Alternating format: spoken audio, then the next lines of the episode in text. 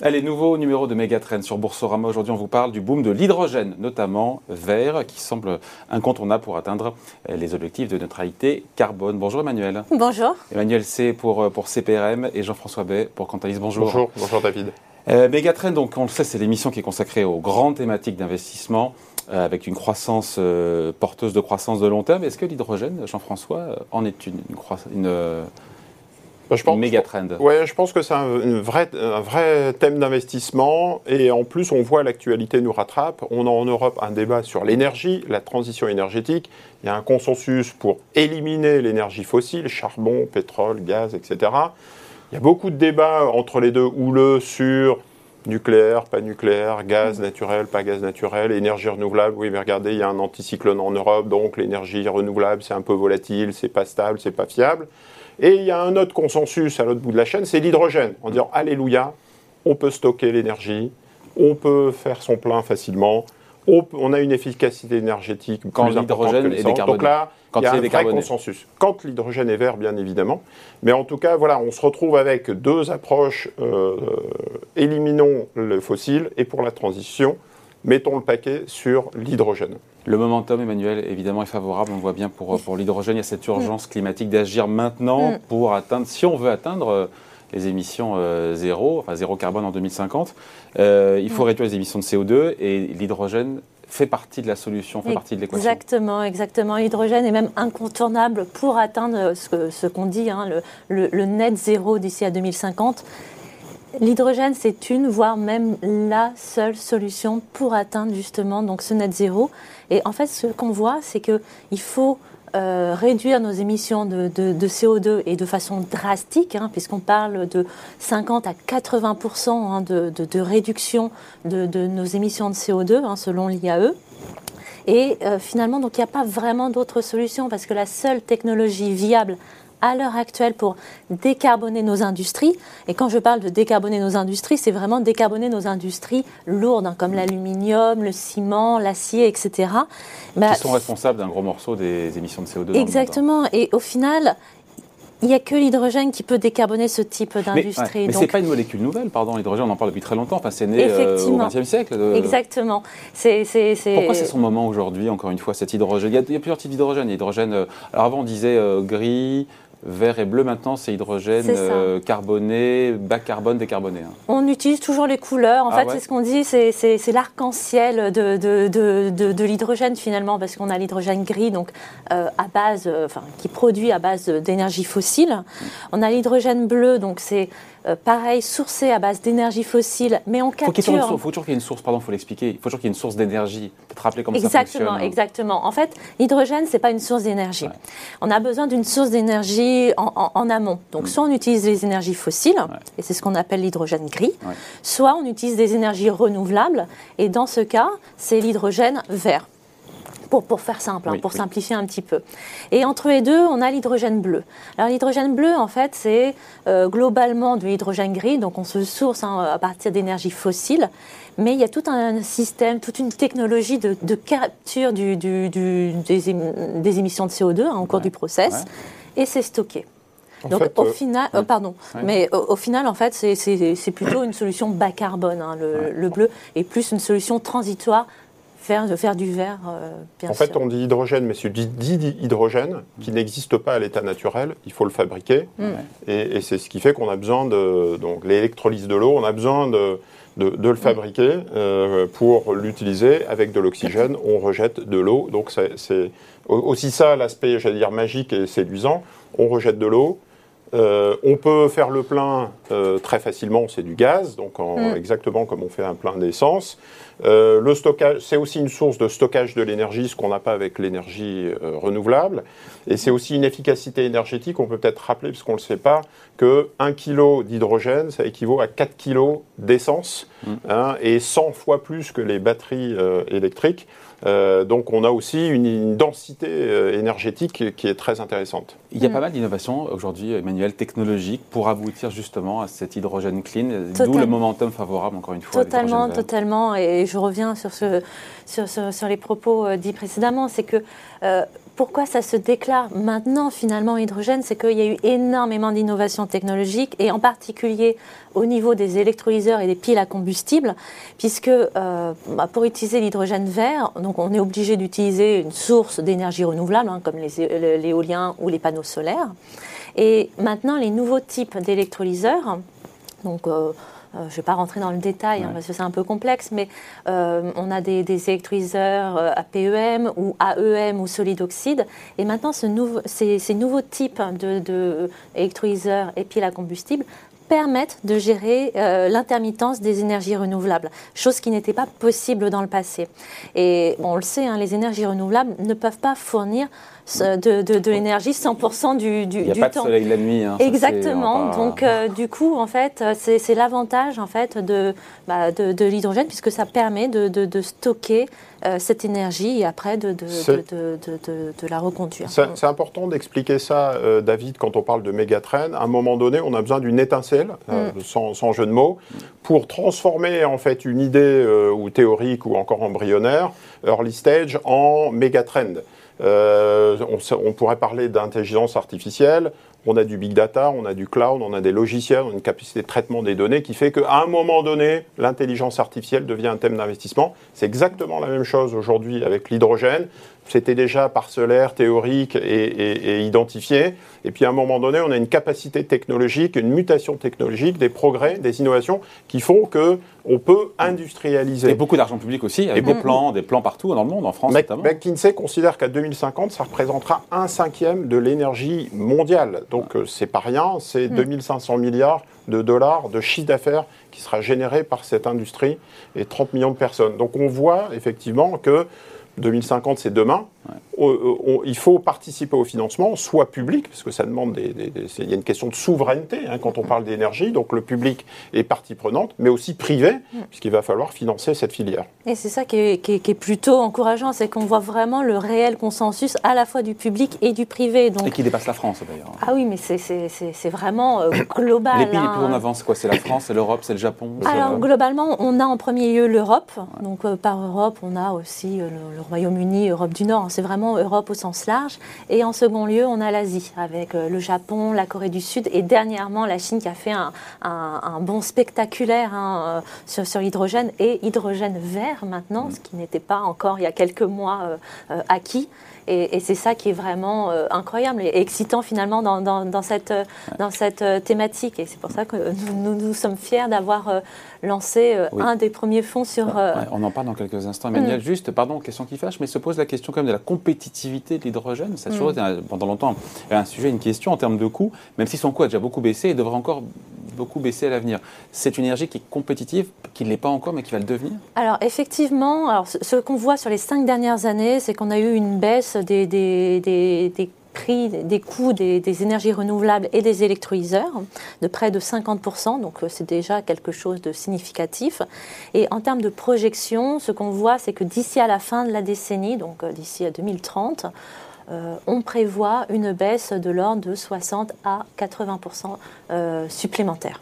Donc euh, c'est quelque chose de très encourageant pour, euh, pour euh, bah, cet hydrogène vert qui sera de plus en plus compétitif. Ouais, et qu'on voit, parce que c'est pas non plus un truc de, scientifique hurluberlu, c'est ça a des applications déjà concrètes. On voit, on voit des taxis ou des bus qui roulent aussi à l'hydrogène aujourd'hui. Hein, Totalement. si on voit à Paris notamment énormément de, taxis à hydrogène. La société Hype société Hype. Euh, durant les vacances de Noël, je suis retournée voir ma famille en Normandie. J'ai pu prendre un, bus euh, à, hydrogène. Donc, euh, c'est vraiment quelque chose de, réel et de concret. Hein. On est, ce ne sont pas des projets, c'est vraiment quelque chose qui nous touche finalement un peu tous et qui est vraiment réel. Hein. les piles hydrogène, elles sont assez volumineuses. Il y a une question, il y a aussi un problème de taille, non, pour, notamment dans les transports euh, avec cette énergie ou pas encore hmm, C'est plutôt un format euh, euh, cohérent. Hein. et puis, en premier lieu, en fait, l'hydrogène s'adresse euh, euh, aux véhicules euh, à mobilité lourde, hein, comme les trains, les bus. C'est vraiment adapté pour ce type de, de, véhicules. Effectivement, après, on le voit sur les taxis, hein, parce que c'est très adapté par rapport à, de l'électrique, hein, puisque ça nécessite moins de, recharge. Donc, il y a une plus forte autonomie des, des, véhicules, beaucoup plus de praticité pour euh, pour, les, pour, les taxis. Premier train, euh, premier train hydrogène de mémoire qui, euh, qui a roulé, je crois que c'est un train Alstom, un train mm. hydrogène Alstom qui, qui a, Alstom qui a roulé il y a, cela, il y a ça peu. Jean-François, comment on fait pour investir sur cette thématique de l'hydrogène? On se dit que c'est balbutiant, parce qu'on pense à Air Liquide, mais on ne va pas tout mettre non plus sur Air Liquide, même si c'est un, un, parangon et une... Oui, vous, vous, avez plusieurs possibilités. Un, vous investissez dans des valeurs cotées en bourse. Sur des producteurs, sur des distributeurs, sur des secteurs qui s'adaptent, qui intègrent l'hydrogène, l'aérien, l'automobile, et donc vous allez avoir Air Liquide, McPhee, euh, il y a plusieurs valeurs. Ça reste quand même très sophistiqué. La, un travail de spécialiste, hein, ce sont, des valeurs très, très volatiles. Deuxième possibilité, vous rentrez dans des fonds généralistes aujourd'hui Clean Energy, énergie renouvelable, qui intègre, donc vous allez avoir Vontobel, Énergie Révolution, euh, oui, des Énergie, euh, Robeco. C'est pas des fonds purs euh, hydrogène. Ils intègrent, en moyenne, on a calculé chez Cantalis 20% d'hydrogène, valeur hydrogène dans leur portefeuille. Ça reste large, ça reste diversifié. Pour investir à travers des fonds, il n'y a que CPR aujourd'hui qui distribue et qui lance ce fonds. Lance le mois de novembre, c'est ça CPR le hydrogène. hydrogène. Vous avez pas mal d'ETF de, qui, qui, ont été lancés. Ça reste très très jeune. Hein. J'ai en tête Van Eck ou euh, LNG, euh, Legal and General Hydrogène Economy. Mais ça reste quand même des ETF qui appliquent des indices. Il n'y a pas vraiment de diversification. On est la plupart du temps autour d'un certain nombre de valeurs très, très limitées parce qu'on est sur un secteur, on le voit bien, encore jeune, early stage, euh, avec une industrie qui est encore en train de se constituer. Donc euh, je, je, serais prudent en fait sur euh, je, cette approche de quelques valeurs en portefeuille pour jouer le thème de l'énergie. Il vaut mieux avoir une approche plus transversale, plus diversifiée sur l'ensemble de la filière de la chaîne de production. C'est aussi votre philosophie d'être sur l'ensemble de la filière. Totalement. Donc vous êtes le premier fonds à vous être lancé, c'était au mois de novembre, c'est Perinvest Hydrogène. Mm. Il y a combien de valeurs potentielles dans cet univers-là? Alors, dans notre univers d'investissement, nous avons à peu près. Moi, sorti de McPhee et de Air Liquide, j'ai vraiment aucune idée. Hein. nous avons près de 260 valeurs au sein de notre univers d'investissement. Euh, et au sein de notre portefeuille, entre 60 et 80 valeurs pour, vous donner un on peu. Peut dire que c'est un fonds pur hydrogène. On peut dire que c'est un fonds pur hydrogène. C'est un fonds hydrogène puisqu'il est totalement. Notre philosophie d'investissement, c'est de couvrir l'ensemble de, de, la chaîne de valeur de l'hydrogène, de l'amont jusqu'à l'aval. Donc vraiment d'englober euh, d'englober vraiment tout cet écosystème hydrogène. Donc en premier lieu, euh, nous avons une dimension euh, qui, qui a trait davantage à la production d'énergie verte. Parce que comme je mentionnais tout à l'heure, hein, il faut une source d'énergie, et une source d'énergie verte. Hein. Donc il faut des panneaux solaires, de l'éolien, pour fournir de l'énergie euh, in fine. Donc ça, c'est notre première dimension. Ensuite, nous avons une dimension... Je prends l'exemple de Neoen. Neoen est dans votre... Alors, ça, peut faire partie de notre univers d'investissement, euh, effectivement. Producteur euh, indépendant français d'énergie renouvelable. À partir du moment où euh, ça rentre dans les critères d'éligibilité, de, on va dire, de, de, notre philosophie, effectivement, ça, peut rentrer dans notre univers d'investissement. Notre seconde dimension, c'est plus des, des, valeurs relatives à la technologie même et aux composants de, l'hydrogène. Donc, comme les électrolyseurs, les piles à les matériaux aussi, tous les matériaux utilisés euh, dans, dans, dans, bah, dans la confection de, de, de, la technologie hydrogène. Ensuite, nous avons une dimension dédiée à la production, au stockage et à la distribution de cet hydrogène. Et enfin, euh, la dimension un peu plus euh, qui, qui, nous parle un peu plus, hein, peut-être tous, hein, voilà, les utilisateurs. C'est quoi les principales euh, positions aujourd'hui du portefeuille pour donner euh, Attends, sur, ah, les, non, mais sur les utilisateurs, c'est qui par exemple Alors par euh, exemple, on a les, les voitures, bah, les, trains. Donc il y a des constructeurs auto. Effectivement. Oui. Exemple Par exemple, Toyota. Toyota, qui, est, qui a lancé sa, sa, voiture à hydrogène, hein, Mirai. Mirai 1 et Milai 2 hein, dernièrement, qui a été primé par le Guinness of Record hein, pour avoir fait plus de 1000 km en deux jours avec un seul plein d'hydrogène. Donc c'était quand même quelque chose de significatif. Euh, ils sont en train de travailler euh, aussi sur, sur la production du premier moteur à combustion hydrogène. Donc ça, c'est quelque chose euh, qui, qui, va être vraiment significatif dans, dans, tout cet écosystème hydrogène. Et en parallèle, ils sont également leaders pour fournir tous les, les composants, je dirais, pour l'industrie des, des, camions. Donc on voit que ce type d'acteur est vraiment indispensable à cet écosystème hydrogène. Donc c'est un écosystème avec une vision assez extensive, puisqu'on se retrouve avec du Toyota mais en même temps qui sont bien positionnés, encore une fois, sur l'hydrogène. Certains se diront, mais est-ce qu'on ne dilue pas un petit peu le côté, euh, justement, fond pur du... Euh c'est un fond complètement, euh, complètement hydrogène. Et d'ailleurs, si on regarde les, les, ETF, hein, les ETF ont également cette approche. Ils n'ont pas bien performé d'ailleurs, j'ai vu, en, 2000, en 2021, Jean-François. Ils n'ont pas tous bien performé, effectivement. Mm. Il y a eu des déceptions, euh, il y a des écarts de performance qui sont très importants sur l'énergie Je vous ai coupé, pardon, Emmanuel. il donne les perfs, hein, c'est sans boulot de donner les perfs notamment. c'est pas grave. Le seul point de différence avec les ETF, c'est que les ETF sont extrêmement concentrés sur certaines valeurs, euh, je dirais, euh, très, très hydrogène, très pure play. Euh, c'est-à-dire que euh, au sein des ETF, il peut y avoir 15 à 30 valeurs uniquement. Donc c'est vraiment. Euh, Vous, c'est 60-80 valeurs. 60-80 valeurs. Sur un, univers de 200-250 valeurs investissables. Exactement. Pardon pour le néologisme mm. investissable, je ne sais pas si ça se dit, mais. Oui, oui, oui. Justement, donc je reviens à ma question. Les, ah, il l'a jamais, lui. Hein. les principales positions. Oui. Alors, le fonds a été lancé le, 30 novembre. Toyota. Toyota ça peut, fait partie effectivement de, de nos positions euh, au sein de, notre portefeuille.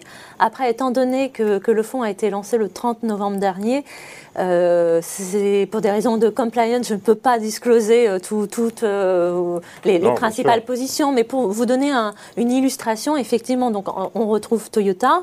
On a également Linde, Linde qui est un producteur d'hydrogène.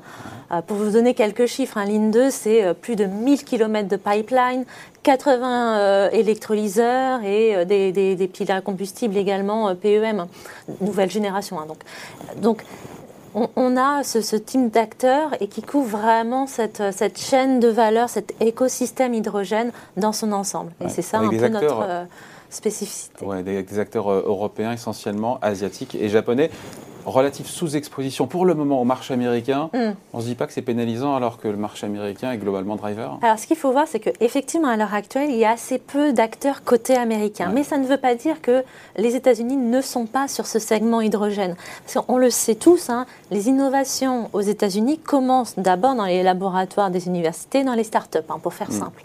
Et quand on regarde le, dépôt des, des, brevets, donc c'est quelque chose que je suis euh, d'assez près euh, en parallèle de, de, de mon univers d'investissement, hein, on voit que bah, les États-Unis, c'est un des premiers pays, si ce n'est le premier pays, à déposer des brevets en matière de technologie à hydrogène et en particulier euh, sur les électrolyseurs et les piles à combustible. Donc, en fait, c'est quelque chose d'encourageant.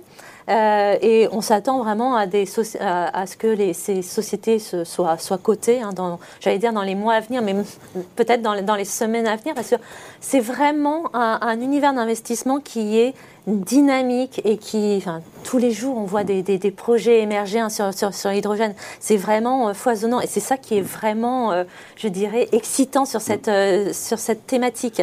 C'est vraiment quelque chose de maintenant de, de, réel, de concret sur lequel on peut, on peut investir. Donc, pour laquelle vous êtes pionnier, puisque pour le mm. coup c'est le premier. On, on vit l'histoire, puisque d'autres vont se lancer, évidemment, on sera amené à en reparler.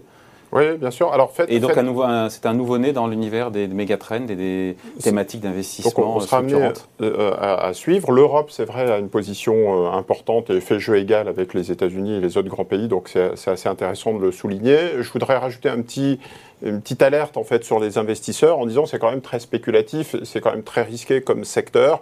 On est sur une approche satellite. Autant on évoque souvent ensemble le vieillissement de la population, le climat, les approches multithématiques hein, que propose aussi CPR. Alors on est sur quelque chose d'assez euh, euh, satellite. Et donc faites attention, ne mettez pas tout votre portefeuille oh, sur ça, CPR hydrogène. Ça, on n'a jamais dit ça. Elle aimerait bien, mais on n'a jamais dit le, Le petit disclaimer. Bon, voilà, en tout cas, merci à tous les deux. Emmanuel C pour euh, CPRM et Jean-François Bay pour, euh, pour Cantalis. Merci à tous les deux. Merci beaucoup. Megatrend revient dans deux semaines ici chez vous sur Boursorama.